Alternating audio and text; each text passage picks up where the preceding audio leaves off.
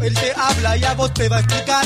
Un poco de cultura nunca te va a hacer mal. Un poco de, un poco de cultura rasta, canábica y reggae. Un poco de, un poco de cultura rasta, canábica y reggae. Vos lo escuchas, lo escuchas y nunca te aburrís. Por eso prendes la radio a él lo oís. Te escuchas, te escuchas a vos hablar. Cebu y sabe que nunca es verdad. Un poco de, un poco de flasheada para este reggae. Un poco de, un poco de cultura 100% reggae. Ya cebu, ya cebu, vos grábame, ya cebu, ya cebu. Escúchame, ya cebu, ya cebu, a la radio llévame. La entrevista la vamos a hacer un poco de, un poco de. Te muestra un poco de reggae, un poco de, un poco de. Representa el underground siempre, un poco de, un poco de. Cultura rasta, canábica y reggae, un poco de, un poco de. De esto que vos tenés que ver. ¿Qué es lo que pasa? Bienvenidos, bienvenidos a una nueva edición de Un poco de aquí, casi en vivo y en directo. Hoy tenemos programón, programón tenemos hoy a dúo con los hermanos Curón, el señor Tani y Jere Curón con mucha data. Presten atención porque el programa de hoy tiene mucha, pero mucha data. Estos chicos son muy estudiosos. Bienvenidos, amigues, a una nueva edición de Un poco de. Vamos a tirar pelotas a la tribuna. Ah, no. Bueno, comenzamos este programa radial, diferentes episodios. Hoy vamos a dedicarle el episodio para hablar de activismo vegano. Hay muchas formas de hacer activismo. Yo, por mi parte, estoy a favor del activismo culinario y no del activismo violento. En fin, hay diferentes formas de hacer activismo, así que principalmente hoy vamos a hablar un poco de esa cuestión. Presentamos a los hermanos Tani y Jere Curón. Un poco de, de todo esto que yo te improvisé. pertenecientes al activismo desde hace mucho tiempo. ¿Cómo andan, chiques? Bueno, cuéntenos un poco acerca de, un poco de sus comienzos en este mundo vegetal. Esta pregunta que abre siempre los episodios de este programa radial dedicado al veganismo, a la medicina andina, a la música reggae, un poco de todo. Vamos a arrancar con Tani, querido Tani, contanos cuándo arrancaste y después, bueno, le va a seguir Jere.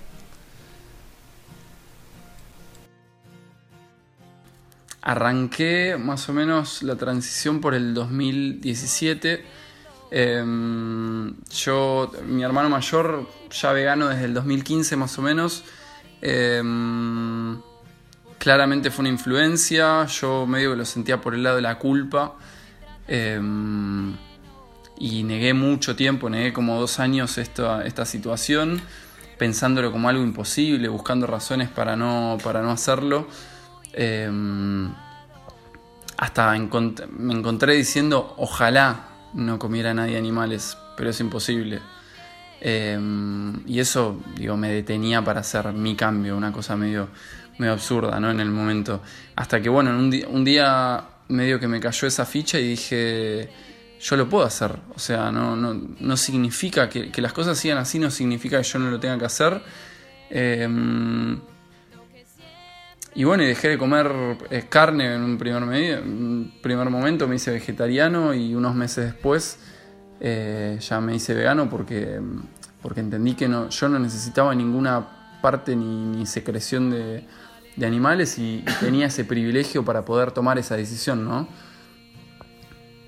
Eh, me acuerdo quizás la, primera vez que se me cruzó por la cabeza. Seguro que no fue la primera, pero, pero es la que me acuerdo que, fue muy fuerte. Que estaba en una clase de geografía de cuarto año de la secundaria y, un grupo estaba exponiendo eh, la agricultura argentina y le había tocado ganadería. Las industrias argentinas le había tocado ganadería, estaban mostrando, eh, por más raro que suene, en el colegio estaban proyectando una imagen del proceso de asesinato de una vaca dentro de un matadero. Y me acuerdo que, en el video se contaba que la vaca a veces no queda noqueada con el golpe y, y la estábamos viendo ahí desangrarse, sacudiéndose, tratando de sacarse de encima al tipo que la estaba matando. Y me acuerdo que fue fortísimo eso y, miré para otro lado, me tapé la cara y dije, si yo veo esto me hago vegetariano, como si eso fuera un problema. Y eso pasó, yo creo que estaba en el 2000, estábamos en el 2009, 2010, 2010. Y siete años después me lo volví a plantear. Eh, me lo, me lo volví a plantear y, dejé de comer carne, ¿no? Y eh, me hice vegetariano en el 2018, en julio del 2018, en una semana cumplo dos años sin comer carne. Em, y, al mismo tiempo en ese último, bueno, en ese último tiempo estaba ya Tani que era vegano hace un tiempo, estaba Fran, mi hermano mayor que era vegano hace como cuatro años, pero no sé por qué no lo escuchamos. Y teníamos amigues también que eran vegetarianes o veganes, había gente por ahí por el círculo que cuando se hablaba del tema yo lo evitaba y mm, me he encontrado diciendo algo parecido a lo que dijo Tani, que es esto de sí está buenísimo que no, que no, que no, que no pase, la posibilidad de que no pase, de que la explotación animal deje de existir. Pero dije, yo dejando de comer animales no voy a cambiar nada. Y eso es una gran...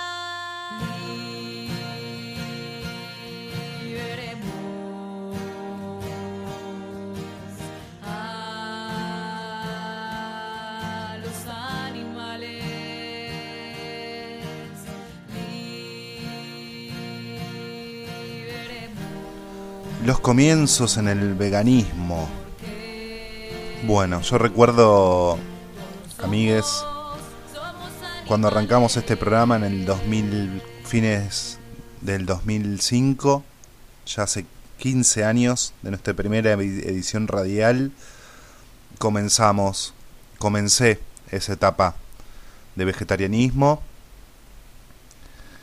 Bueno, no había muchas opciones, de esto ya hablamos en programas anteriores, y ahora se expandió, pero bueno, ya pasaron 15 años de este comienzo de esta transición al mundo vegetal, digamos. Vamos a charlar bastantes cosas con los hermanos Curón. Ahora me gustaría saber qué piensan del crecimiento del veganismo eh, con respecto a las industrias. Si piensan que el, el no crecimiento o el desarrollo del veganismo se debe a la conveniencia de las industrias o a veces a la poca información que en estos días se está empleando. Y bueno, y también a la tradición. El avance progresivo con los años está dando sus frutos, aunque falta poquito, pero ya estamos bastante avanzados a diferencia de otras épocas. ¿Qué opinan ustedes del desarrollo del veganismo, del tema de las industrias produciendo?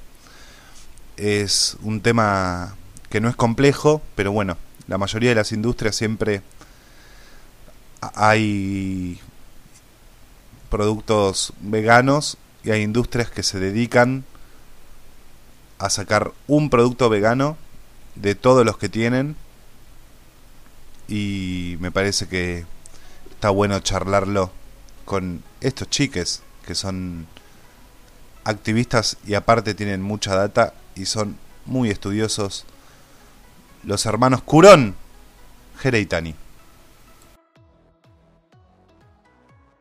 Creo que podemos empezar a analizar los medios y el objetivo del veganismo, si es que hay una unidad dentro del veganismo, y ahí poder hablar de un avance. Eh, el objetivo común creo que en cualquier movimiento antiespecista es la liberación animal. Y entonces la pregunta es, ¿qué medios consideramos adecuados para lograrla?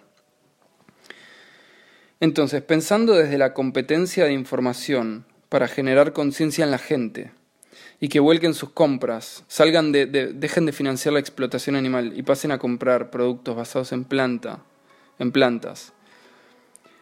Eh, ahí el crecimiento creo que está súper ralentizado, está casi detenido eh, y es entre otras cosas por la propaganda del sistema actual.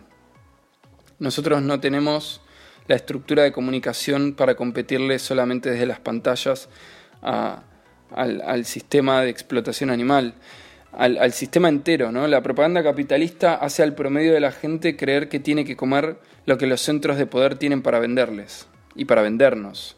Y es lo mismo que hace que la idea de que la coca refresca cuando no hace más que llenarnos la panza de basura, y es lo mismo que la idea de que una hamburguesa de soja transgénica eh, de Impossible Foods en el Burger King es una victoria para el veganismo.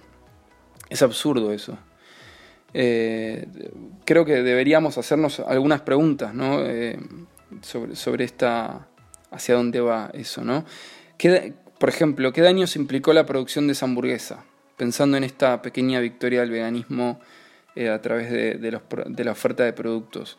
¿Cuánto veneno se tira en la tierra matando a todo lo vivo para la producción de esa hamburguesa y de ese alimento? ¿Cuántas hectáreas de bosque se deforestaron para el monocultivo de, la soja transgénica, los granos favoritos de Monsanto? ¿Cuántas niñas nacen con malformaciones al año como consecuencia del modelo de aplicación de agrotóxicos? Y ahí me parece que tenemos una pregunta que interpela mucho al veganismo que se llama o que, o que llama a la no interseccionalidad y es cuál es el margen que aceptamos para que un producto eh, alimenticio sea ético o no. No podemos mirar para otro lado si sabemos que Entre Ríos eh, tiene una tasa de cáncer altísima gracias a los monocultivos y a la aplicación de agrotóxicos y nosotros pensar que dejando las carnicerías pero pasando a las góndolas de supermercado a comprar alimentos basados en plantas transgénicos estamos comiendo de una manera ética o natural. Bayer fue parte de un conglomerado que se llamaba IG Farben durante la Segunda Guerra Mundial que alemana, ¿no? que desarrolló el gas que mató a 6 millones de judíos en el holocausto.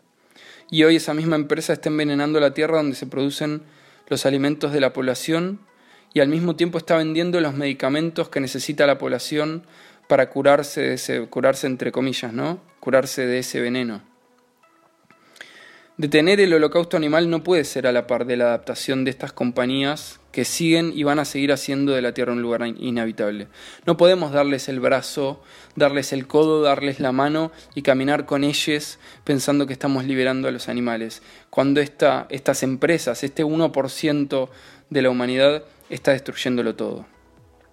El desarrollo del veganismo capitalista no deja el sufrimiento a un costado, y la liberación animal sin la liberación de la tierra no es posible y no va a ser posible.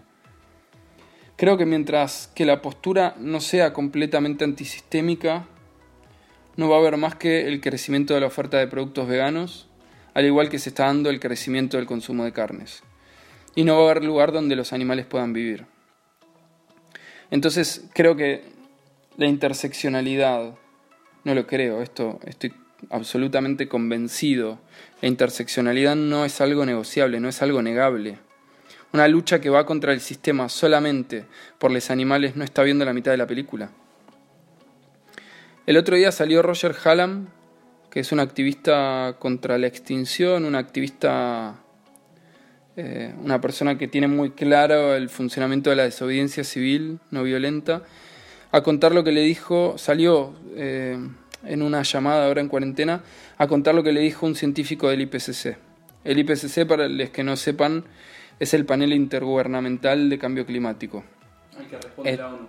Al que responde la ONU está formado por todos los países que conforman la ONU y tiene científicos y científicas de todos esos países. Hoy en día está formado, o por lo menos hace un par de meses, hoy en día no lo sé, pero previo a la cuarentena, eran 12.000 científicos de todo el mundo.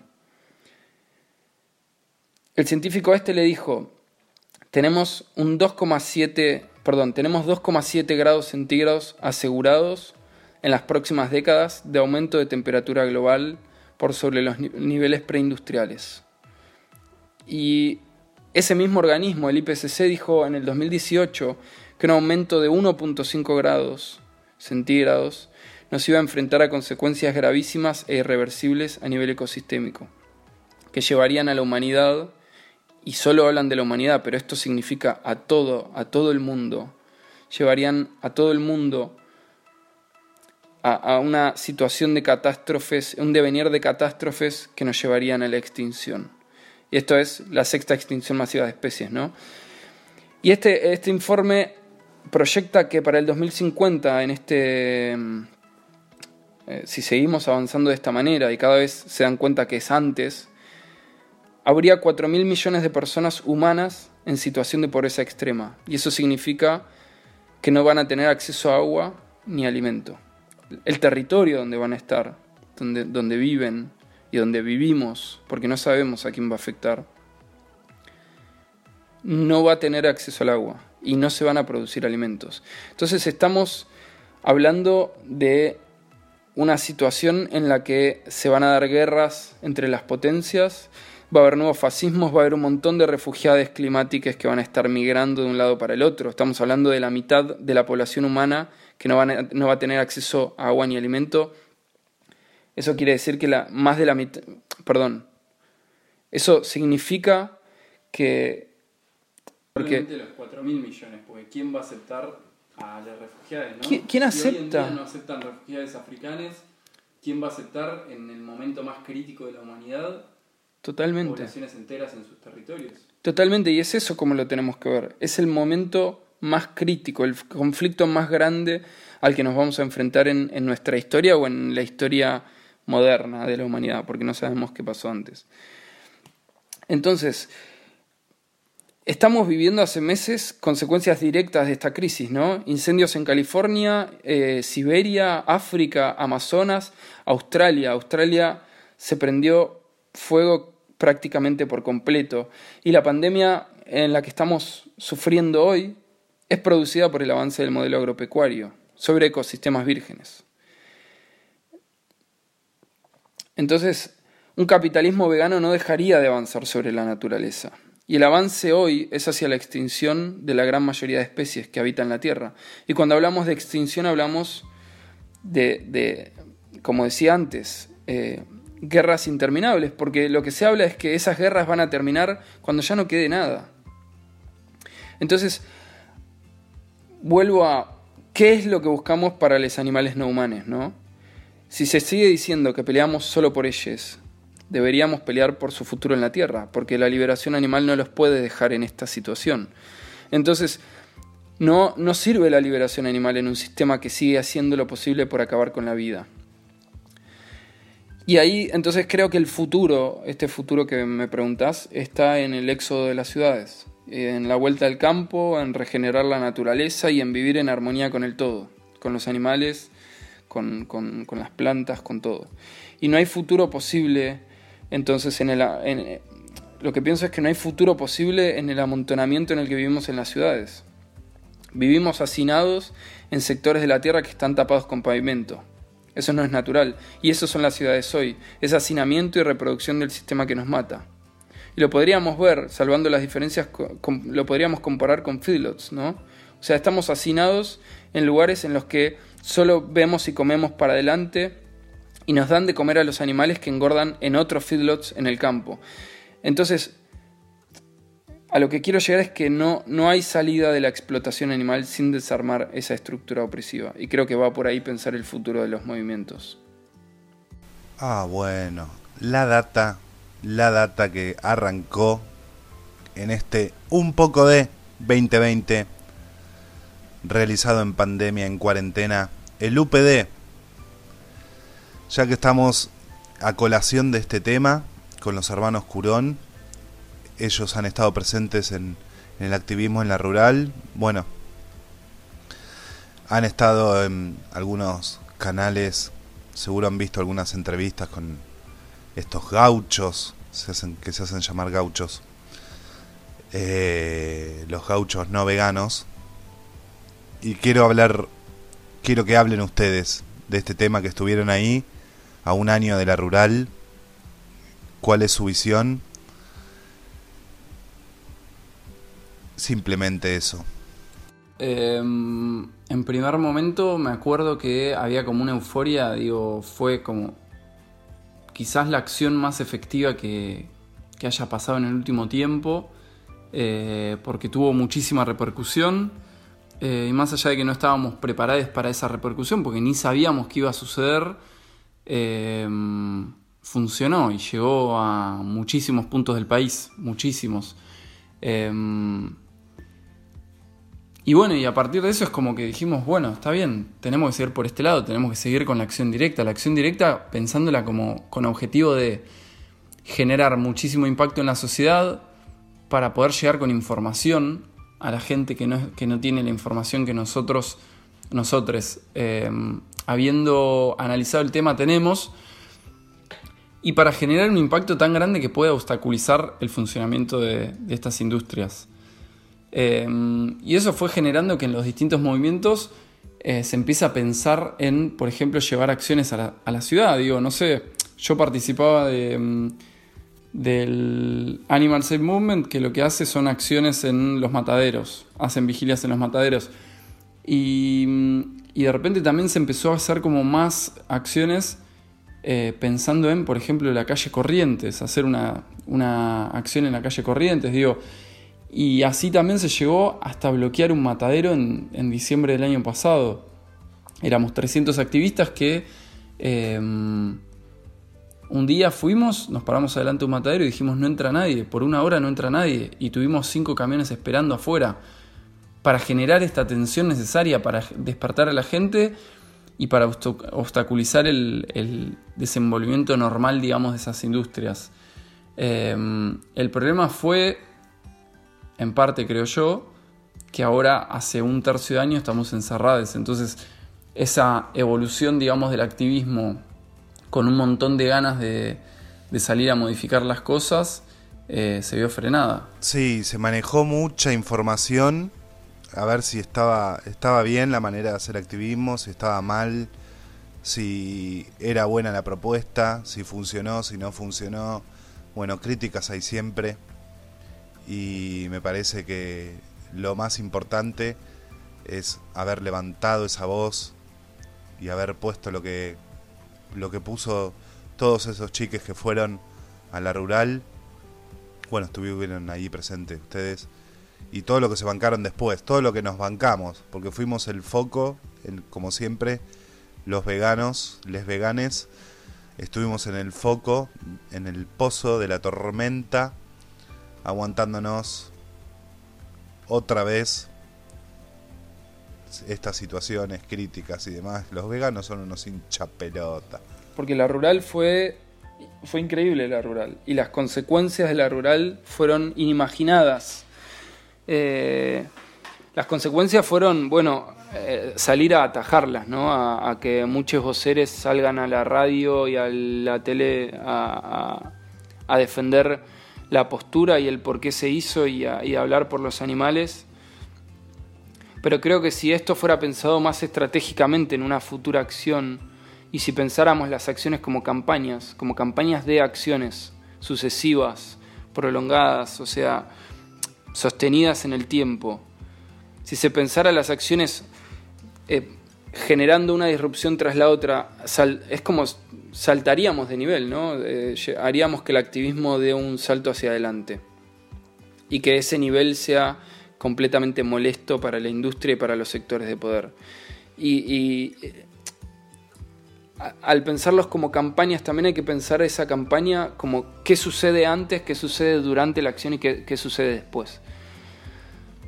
Antes obviamente tenés la convocatoria, tenés un montón de... tenés que divulgar información o, depende de cada acción, ¿no? Pero posterior, posterior a la acción es muy importante esté preparado todo como para salir a optimizar la atención que llega desde el resto de la gente y desde los medios. Ese momento vale muchísimo y es la razón por la cual UNE fue y puso el cuerpo. Entonces, pensando una segunda rural, ¿no? Pensando una segunda acción de esas, tiene que estar todo armado para que la, salida a los medios sea lograr la mayor cantidad de, repercusión posible, o sea, optimizarlo.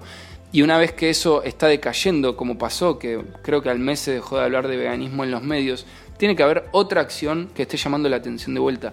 Y eso creo que debería ser la manera en la que tenemos que cambiar eh, o en la manera en la que tenemos que salir a la calle. Que sea realmente insostenible que eh, el movimiento antiespecista o el movimiento que sea está ahí en la calle diciendo lo que no se puede decir. Y ya que estamos hablando un poco de activismo, aquí presentes nos pueden seguir en las redes arroba setvegan mi Instagram personal Vegan Soul-MDQ o Productos Inti,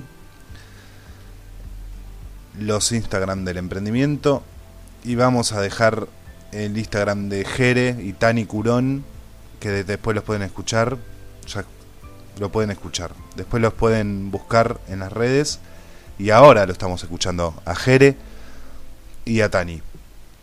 Por último Jere y ahora va a comenzar Jere con esta pregunta que es que viene a colación de lo de la rural, ¿pensás que el activismo, eh, la forma de hacer activismo, que hay diferentes formas, tendría que cambiar y bueno, ya un poquito la, un poco de la respuesta que me diste anteriormente, eh, pero pensás que tiene que cambiar la manera de hacer activismo, pensás que cuanto más visible y más chocante mejor? ¿O qué pensás? ¿Qué piensa la gente que se conecta a un poco de?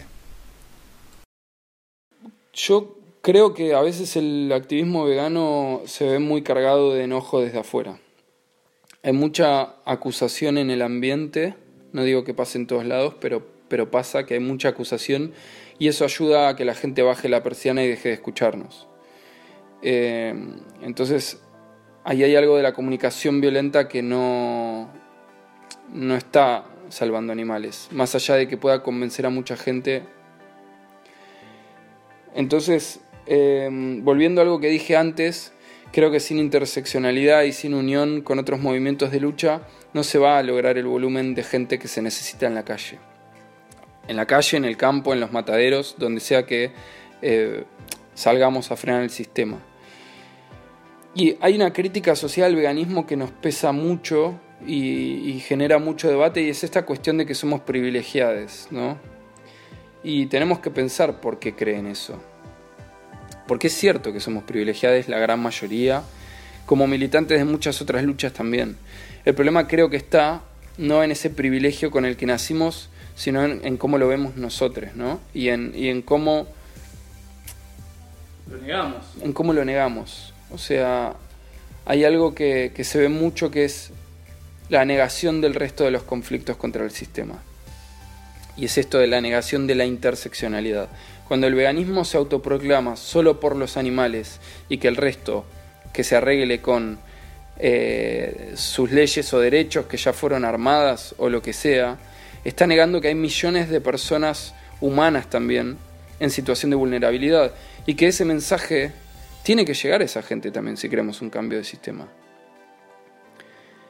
Y si nosotros y nosotras nos acercamos con esa idea de que los animales primero y de que el resto que se arregle, estamos primero que nada toda la gente vulnerada y, y, que rodea a la gente vulnerada y que se preocupe por eso va a dejar de escucharnos. Segundo, estamos invisibilizando a un grupo de personas y estamos pidiendo empatía por otras. Y eso no nos va a llevar a ningún lado. Más que mm, cuando hablabas del, mensaje violento o de la forma de comunicación violenta, de que no iba a salvar animales, em, creo que es importante pensar como por qué, por qué decir eso, porque mm, puede llegar a salvar animales, puede llegar a hacer que alguien deje de consumir eh, productos animales, que, empiece a considerar al, al, individuo como un individuo, como una persona. Pero el problema es si nosotros em, estamos pensando justamente en una, como una especie de reforma, ¿no? Porque estamos buscando una reforma en la sociedad y esa reforma, si la vamos a regir con la culpa cristiana, eh, acusando al consumidor de algo que ni siquiera sabe qué está haciendo, porque normalmente la gente como nosotros, como hicimos eh, en, nuestra, en nuestra etapa que sí comíamos animales, em, digo, más allá de que lo negamos por yo, dije, lo negué por dos años y demás, em, estás en un proceso de deconstrucción, entonces a esa persona hay que ayudarla. No hay que acusarla, no hay que llenarla de culpa, no hay que llenarla de remordimiento. Hay que abrazarla y decirles por acá. Em, y, por eso pensaba, como la comunicación violenta va a generar más violencia. Y no por también como echarle la culpa, no sé, es como lo pienso eh, como si fuera en una manifestación justificar a la policía de actuar violento porque, no sé, porque insultamos al presidente. No lo pienso así, lo pienso en si tu mensaje, que tiene que ser germen de cambio en la, masa, en la gente, en toda la gente, si tu mensaje va germinando en toda la gente de una manera violenta, no creo que vayas a llegar a generar una nueva sociedad que se base en la empatía y en el amor. Para eso el germen de cambio tiene que ser empático y tiene que ser de amor. Em, porque si no, bueno, como decía, digo, como decía Jere, va a ser una, revolución de privilegiados en las ciudades y nunca vamos a llegar a la gente eh, que encima más necesita del cambio social. Digo, eh, el cambio de, hacia un mundo empático implica también eh, eliminar los, los estratos sociales, las clases sociales, y eso no somos nosotros los, menos, los más afligidos por eso. Eh, están los animales, sí, y están también las personas humanas. Y si queremos que dejen de comer animales esas personas humanas, tenemos que ayudarlas. Es básico eso. También es innegable, es como es 2 más 2.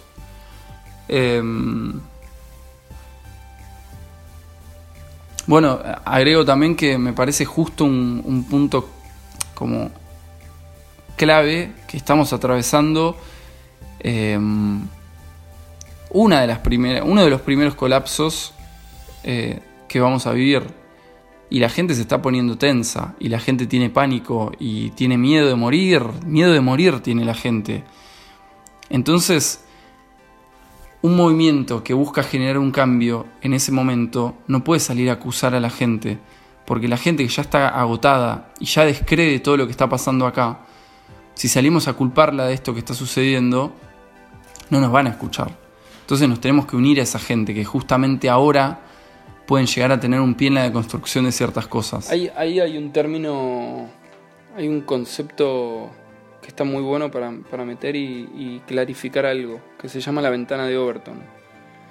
Y la ventana de Overton lo que hace es como, es, una teoría política que dice que dentro de, una, de esta ventana se encuentran y se, se, comprimen, porque es eso, es como una ventana que limita, ¿no? que encuadra la realidad, se encuadra los temas que para la gente promedio son aceptables eh, de discutir.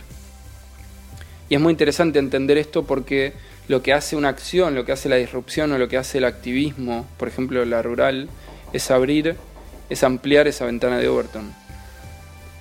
Y hoy en día el coronavirus es, una gran disrupción global. Un montón de gente se está replanteando qué, es de, la vida que nos trajo hasta acá. ¿no? Eh, por cómo reaccionan los estados, cómo se cagan en un montón de gente y cómo privilegian a otros, cómo están reavivando la economía cagándose en la gente que se está muriendo de hambre. ¿Qué les pasa? Se interrumpen entre ellos, entre ellos. Habla uno, habla al otro, no sé quién habla. Empezó Tani, sigue Jere y concluye Tani en esta idea de si piensan que el activismo, la manera de hacer activismo tiene que cambiar o tenemos que rever varias bases de lo que venimos haciendo. Parece que es el momento de ir reformulando, porque todo va cambiando y hay que revolucionar las maneras. Al mismo tiempo, perdón, pero comprime, al mismo tiempo vuelve a cerrar en el hecho de que mismo dentro del activismo no es aceptable salir a la calle. Hay, hay, como partes de, de, los movimientos que están en contra de salir a la calle hoy en día, que les entiendo en cierta medida, y es por este pánico generado de si salimos ahora vamos a perjudicar al resto de la gente, no vamos a beneficiar. Entonces, esa ventana de Overton ahí se cerró. ¿Por qué? Porque la acción en la calle de repente es inaceptable para cierta parte de la gente. Bueno, sí, en ese sentido sí, pero al mismo tiempo se abrió por otro lado en el que de repente se está hablando de que la situación está mal y de que el sistema de hoy nos está llevando a una situación cada vez peor. el coronavirus volvió en China, o sea, eso, eso leí hace dos semanas, creo, no, no sé muy bien qué volvió a pasar, pero el coronavirus volvió en China. No, de ahora en, adelante es incertidumbre, no sabemos cuándo se va a terminar esto. Entonces ahí hay algo muy loco que es que la gente está escuchando de otra manera. Y tenemos que aprovechar eso, tenemos que aprovechar esa, esa teoría, ¿no? Tremenda data, no la sabía esa, la de ventana de Overton. Bueno, vamos a ir, anoten porque el programa de hoy, mucha data, mucha data, mucha data en UPD 2020. Vamos a lo personal. ¿Quién para ustedes sienten que, que fue una influencia en este mundo del, en este mundo vegetal? Y eso, más que nada. ¿Quién los influenció? por mi parte, el mundo del rastafarismo, ahí eh, abrió mi esa ventana en la que empecé a investigar, empecé a decir, uy, ¿qué es esto, vegetarianismo? ¿Qué son estas bases que trae el rastafarismo de Jamaica, del vegetarianismo, del lobo lacto? Algunos consumen pescado, otros no, depende la elevación espiritual, el el viaje y la vuelta a Sion, la tierra prometida y todo eso que fui conociendo. Y luego, bueno, se abrió otro panorama con este, luego de, de adquirir esa información, por, por el paso y a lo largo de un poco de 2020, de este programa radial que arrancamos hace 15 años nuestra primera edición. Adelante, Tani.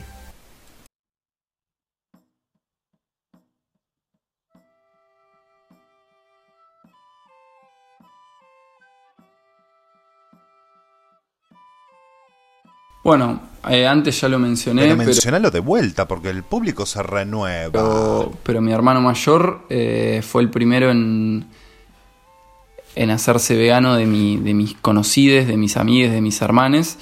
Em, aunque tengo que aceptar que su comida no era muy... no se veía muy rica, la verdad. Cosa que me hizo ir en contra bastante del avance. Em, pero bueno, se hizo unas preguntas bastante fuertes eh, en la mesa cuando todavía estábamos comiendo cuerpos, eh, cuerpos enteros. Digo, comer un pollo en la mesa es algo es loquísimo, es un cuerpo entero. Estás viendo al, animal entero muerto ahí. Eh, y me acuerdo que él lo, nombró como cadáver y más allá de que yo me enojé en el momento fue como... No se cierra eso, o sea, abrió algo.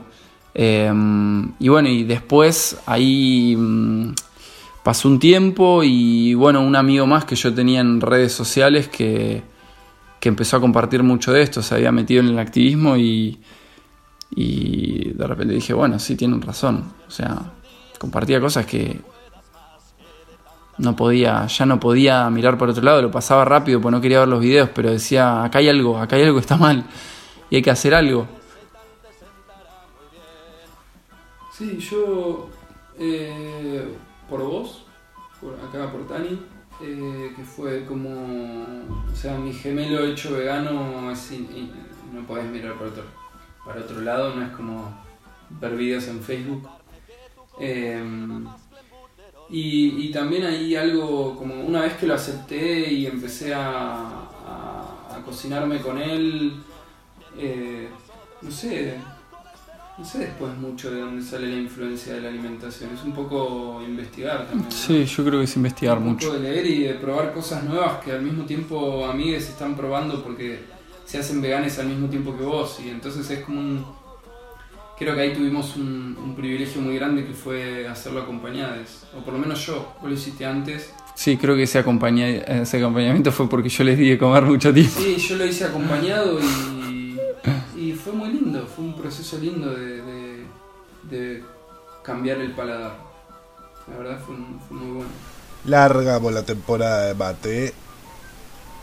Y lo más importante de la transición es tener un respaldo en la gente que nos rodea. Y tratar de no atacar tanto. Eh, mira lo que comés, mira lo que te... Esto ya lo hemos hablado. Mirá lo que te pones en el plato, mirá como las venas, la sangre, el coso, el embutido, mira cómo está hecho. Tratar de bajar un cambio, de parar un poquito la pelota, como se dice, en el ambiente futbolero. Que no me copa mucho, pero bueno. Y eso es lo más importante, estar acompañado, hacerlo a conciencia y como una manera de compartir también, de abrir nuevos paladares. Y creo que de eso se, se centra la, may- la mayoría de lo que es la transición, es el acompañamiento. Si no tenés a alguien que te acompañe, o gente que te apoye, o amigos que te sigan, estás solo en el tema de la comida, la preparación y todo lo que es lo moral y lo ético también. ¿Cuáles piensan ustedes que son algunos de los errores que, que cometemos eh, con el tema de la transición? En mi parte, eh, re- a pregunto y respondo. En mi parte es eh, en la época en que arranqué, el error es la sustitución de harina. Todo con harina. Mucho sándwich, mucha pizza, las hamburguesas, empanadas y demás. Eso para mí fue un quiebre. Decir, bueno, basta. Eh, Tiene que haber alguna otra cosa que pueda comer que no sea la milanga esa de soja que parece una suela que ahora hay miles de marcas. En ese momento era una milanesa de soja. Después había un hombre que, que me hacía rellenas también, milanesas. Pero después las opciones eran nulas casi. Por eso siempre caía en lo que es la harina. Ya contesté yo. Listo. Buenísimo, ya concluyendo con este programón de un poco de, con mucha data con los hermanos Curón, con Tani y Jere. Mucha data. Vamos ahora a pedirles concentración y que inviten a la gente a que se conecte con el mundo vegetal, a que se conecte con lo natural, que se conecte un Que ratito. El error más grande. Voy a hablar como de, de, mm, la transición, lo que nos pasa en la cabeza, ¿no? No de, de quizás un error de alimentación. Em, lo que nos pasa en la cabeza cuando descubrimos una injusticia tan grande, porque esto pasa, eh, no sé, yo lo, lo hablé con una amiga eh, activista o militante feminista y nos dijo que le pasó exactamente lo mismo, que es como un, un primer estadio de, de muchísimo enojo y muchísima bronca, que están fundamentados, obvio, porque digo, no puedes procesar eh, todavía tanta información como para poder incorporar toda esa furia que te genera la injusticia, procesarla hacia algo bueno, digamos. Entonces, ¿qué es lo primero que hacemos?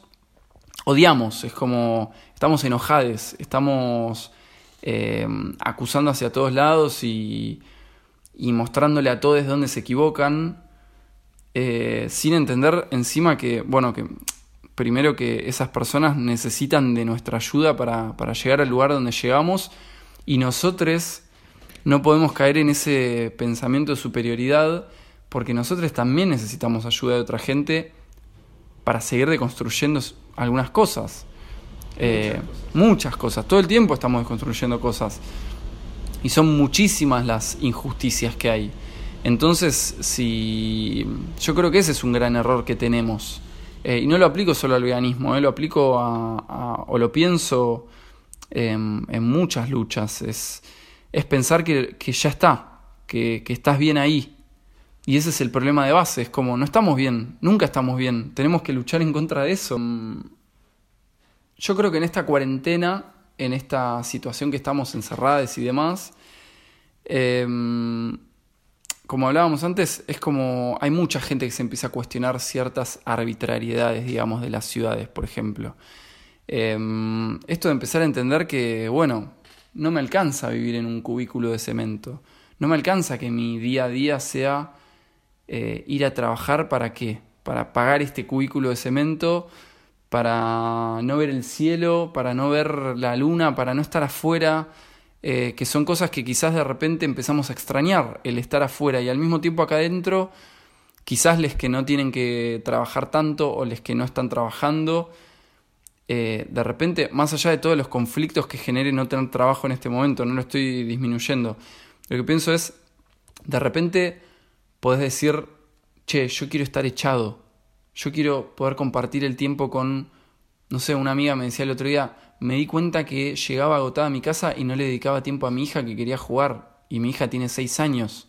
No puedo seguir haciendo eso. Y es como que de repente empezamos a entender entonces que hay un montón de vínculos falsos. No vínculos personales, sino vínculos entre necesidades y cosas que hay que hacer para satisfacer esas necesidades. El consumismo, digamos. Em, y con esa idea ya en mente, Hace poco vi un documental que se llama Sembradoras de, la vimos, el documental que se llama Sembradores Sembradoras de Vida, em, que es un documental que em, muestra como una comunidad indígena de los Andes peruanos em, mantienen y defienden eh, las formas de cultivar ancestrales, o sea, las formas de relacionarse con la tierra de entender a la tierra y de generar el alimento desde la tierra de forma ancestral. ¿Y qué quiere decir eso? De forma armoniosa con, em, con el ecosistema, con el territorio que están ocupando de, alguna manera. Sin destruirlo, porque aparte es algo del conocimiento ancestral justamente el entender que tenemos que seguir habitando este planeta y lo tenemos que seguir habitando en armonía con los otros seres porque hay cierto balance en ese territorio. Em, y viendo este documental, entendí, eh, me hice la pregunta, ¿y por qué? Sobre algo que ya, ya lo sé, pero es como que hilé, los, las ideas y dije, ¿por qué tienen que defenderlo? Porque hay un sistema que cada vez que avanza, elimina ese conocimiento y corre a esa gente del territorio para impulsar em, la agricultura moderna, la de los agrotóxicos, la de la destrucción, la que busca solamente una ganancia económica y ni siquiera el, mismo cultivo, ¿no? La de pocos. La de pocos. Eh, y entonces es como que de repente empecé a pensar como una historización bastante vaga, porque la verdad es que reconozco que no, soy un, lector muy frecuente, pero me pareció muy lógico. Dije, bueno, pensemos en el continente en el que estamos hoy. Estaban estas comunidades, estas naciones indígenas, habitando la tierra, cultivándola, eh, viviendo de ella y con ella. Y de repente llegan estos europeos en barcos que cuando llegan empiezan a matarles, obviamente, porque querían tomar sus tierras, querían dominarlas. Em, y aparte, súper intolerantes, porque directamente es lo que es diferente, lo matamos. ¿Y qué pasó con esa gente entonces? Que se empezó a sacar de la tierra y se empezó a exterminar y se le empezó a prohibir hablar su lengua y se la, por ejemplo, la verdad es que no sé bien acá, pero sé que en Canadá, por un, por un, compañero que conocí, em, nos explicaba que a les, a les indígenas les mandaban a colegios pupilos. ¿Para qué? Para sacarlo del ámbito familiar donde, donde ese conocimiento ancestral pasado de boca en boca se interrumpe durante generaciones, se les inculca, por ejemplo acá, eh, con la evangelización, el catolicismo, y se inculcan entonces religiones y otro tipo de saber que no tiene nada de relación con el territorio, y se saca a la gente del territorio, entonces de repente la poca gente que queda, que queda a propósito para convertirles en peones. ¿Peones de quién? De los nuevos terratenientes esos terratenientes que vienen a traer otra técnica eh, agrícola, ¿no? Otra técnica de cultivo. Entonces esos peones que forzades a romperse la espalda para pagar, no sé si con el cultivo, con alguna moneda de ese momento, lo que les exigen, em, se empieza a perder toda esa cultura, ¿no? Se empieza a perder todo ese conocimiento. Y encima sigue pasando el tiempo y pensamos en la gente que es expulsada de los territorios porque ni siquiera tiene trabajo ya y es eh, llevada por la fuerza porque es la única que les queda para buscar una mejor situación en la que pueda comer a las ciudades. ¿Y qué pasa cuando empieza a llegar la gente a las ciudades desde los territorios? Se empiezan a generar las, las, como los cordones más humildes eh, de la gente que no puede acceder ni siquiera a esa ciudad, ¿no? que vive en villas de emergencia, en, barrios humildes, en, en situaciones totalmente vulneradas. Entonces esa gente fue empujada a la ciudad para conseguir un trabajo, para poder comprar su alimento, que era el que producía en un principio. Esa gente en un principio tenía la tierra y producía su alimento. Entonces, ¿qué hizo este sistema en definitiva? Y nos hizo a nosotros también eh, nosotros, digo, de alguna manera diferenciando, no por diferenciar, sino por el hecho de que yo sé que tengo ascendencia europea, eh, pero digo, a mis ancestros en Europa les debe haber pasado lo mismo. En un momento fue, vayan a las ciudades, nos vamos a quedar nosotros en las tierras. Y esos tipos que se quedaron son los que son los dueños ahora de los medios de producción, son los dueños de la comida. Entonces, pensando en eso, Trabajamos en ciudades por estos trabajos virtuales que nombré antes para pagar el alimento que nos arrebataron. Que nos pertenece, que es un derecho. Que nos pertenece encima.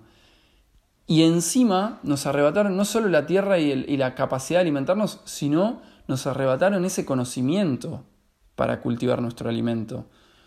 Entonces somos completamente dependientes de este sistema que nos cagó, nos cagó con todas las letras. Entonces, em, lo que pensaba es que claramente esa vuelta a lo natural, de repente me cayó la ficha y dije, no hay posibilidad de hacerla si no volvemos a, recuperar eh, o, o, si no recuperamos esa soberanía. ¿Y esa soberanía cómo se recupera? Volviendo a la tierra, volviendo a los territorios y aprendiendo a cultivar nuestros alimentos. Es soberanía alimentaria como centro para volver a lo natural, porque no hay posibilidad si seguimos siendo esclaves de, este, de, este, de esta rueda de, trabajar para ellos, para poder comprarle la comida a ellos. Eh, se puede ver muy fácil, muy claro como nosotros hoy acá en la ciudad estamos trabajando, hablamos desde Capital Federal, ¿no? Ciudad Autónoma de Buenos Aires, y las ciudades, estamos trabajando para sostener a un sistema que nos está privando de nuestros derechos más básicos que es el, es el derecho al contacto con la tierra. O sea, nosotros nacemos en una ciudad y no tenemos la posibilidad, porque salís a la ruta y está cercada, no tenemos la posibilidad de un rinconcito, agarrar un rinconcito y cultivar ni siquiera lechuga. Hay gente que hoy está viviendo en la calle sin techo y se está muriendo de frío y hambre ahora con este invierno. Y hay otra gente, un, un, un porcentaje ínfimo en el territorio argentino, que es el dueño de la mitad de las tierras. Vos dijiste la palabra derecho recién. Y también citando, vimos otro documental el mismo día, fue un, gran día, eh, que se llama La Vuelta al Campo, o Vuelta al Campo de Lépore. Y había ahí un, un, un pibe entre, entre varios que estaban habitando la tierra, estaban en esta vuelta al campo justamente produciendo y, y intentando vivir de eso, o logrando vivir de eso, en esa independencia. Em, que decía, por el tema de derecho, ¿no? Yo no estoy hablando de los derechos, si tengo un derecho constitucional a tomar esta tierra. Era un grupo que estaba tomando tierras y, empezando a vivir las tierras. Sí, liberándolas, ¿no? Porque las recuperan y las, las liberan de, de la explotación quizás del monocultivo y de los químicos y venenos. Eh, para que empiece a crecer de vuelta el monte, por ejemplo, para que empiece que vuelvan los animales, que vuelva que vuelvan las especies vegetales, digo, eso funciona todo como en, armonía, no podemos eh, esperar que vuelvan animales o que vuelva un estadio anterior si no, si no incorporamos, por ejemplo, una de las especies nativas. Digo, si seguimos plantando cosas de afuera, no van a venir los animales que, comen esas plantas, no van a venir las, los, insectos polinizadores. Pero bueno, lo que hablaba eh, este, este pibe era, eh, yo no estoy hablando de derechos constitucionales, yo no hablo ese lenguaje.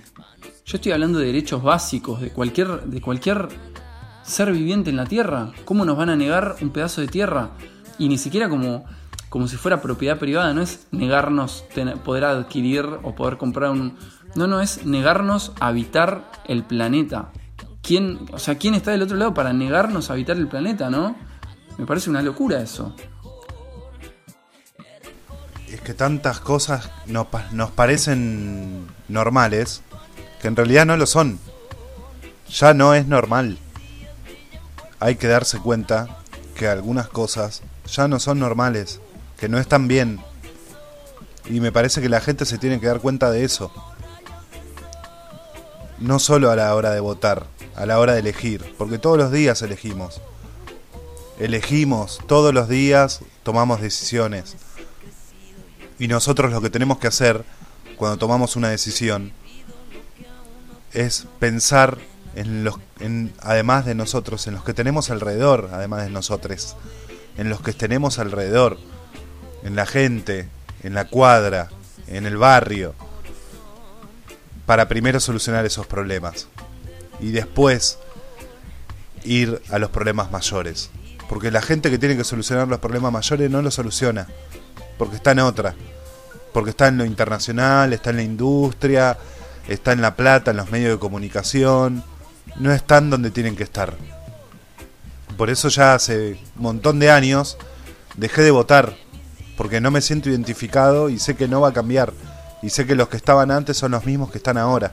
Cambian los partidos, cambian los políticos, los nombres son iguales.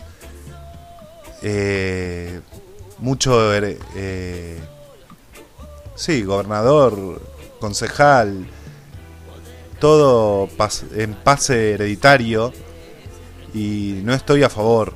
No estoy a favor de ninguna manera. Ah, me agarraron tomando matecito para bajar un poquito la calentura. Bueno, última pregunta. La pregunta de lujo. La pregunta que esperamos todos. Es el momento, es tu momento de decirnos un plato o una salsa o una crema o algo que tengas vos, algo favorito. Si querés podés pasarme la receta de la pizza. Ellos tienen, ellos o ellos también, tienen un emprendimiento que se llama Pizza Amiga. Así que lo pueden buscar en Instagram como Pizza Amiga. Se esa te la niego completamente porque Primero que nada, la receta que tengo es mi pizza y no te la podría dar en el podcast. Te la puedo pasar a vos, pero no te la podría dar para todos. No, si las pizzas de vegan son... eh, además que la verdad es que no podría decir que es mi plato favorito la pizza que hago, aunque me gusta mucho, pero... Porque no sé, la verdad es que me, me, agrada la variedad todo el tiempo. Me, de hecho me aburre comer lo mismo y no podría elegir un plato no podría elegir un plato. De hecho, la diversión para mí en la cocina es eh, como medio improvisar cosas, ver algo que me atrae y empezar a cocinarlo de alguna manera que vi, y empezar a improvisar y mezclarlo con otras cosas. Y la verdad es que no anoto las recetas, así que no. De hecho, no las repito, me cuesta mucho repetir un plato. La especia que me. que, uso todo el tiempo es el pimentón ahumado. si te tengo que decir una, pimentón ahumado, pimienta y ajo en polvo que prefiero usar ajo, pero bueno, el ajo en polvo hay veces que funciona muy bien. Eh, sí, son mis prefes.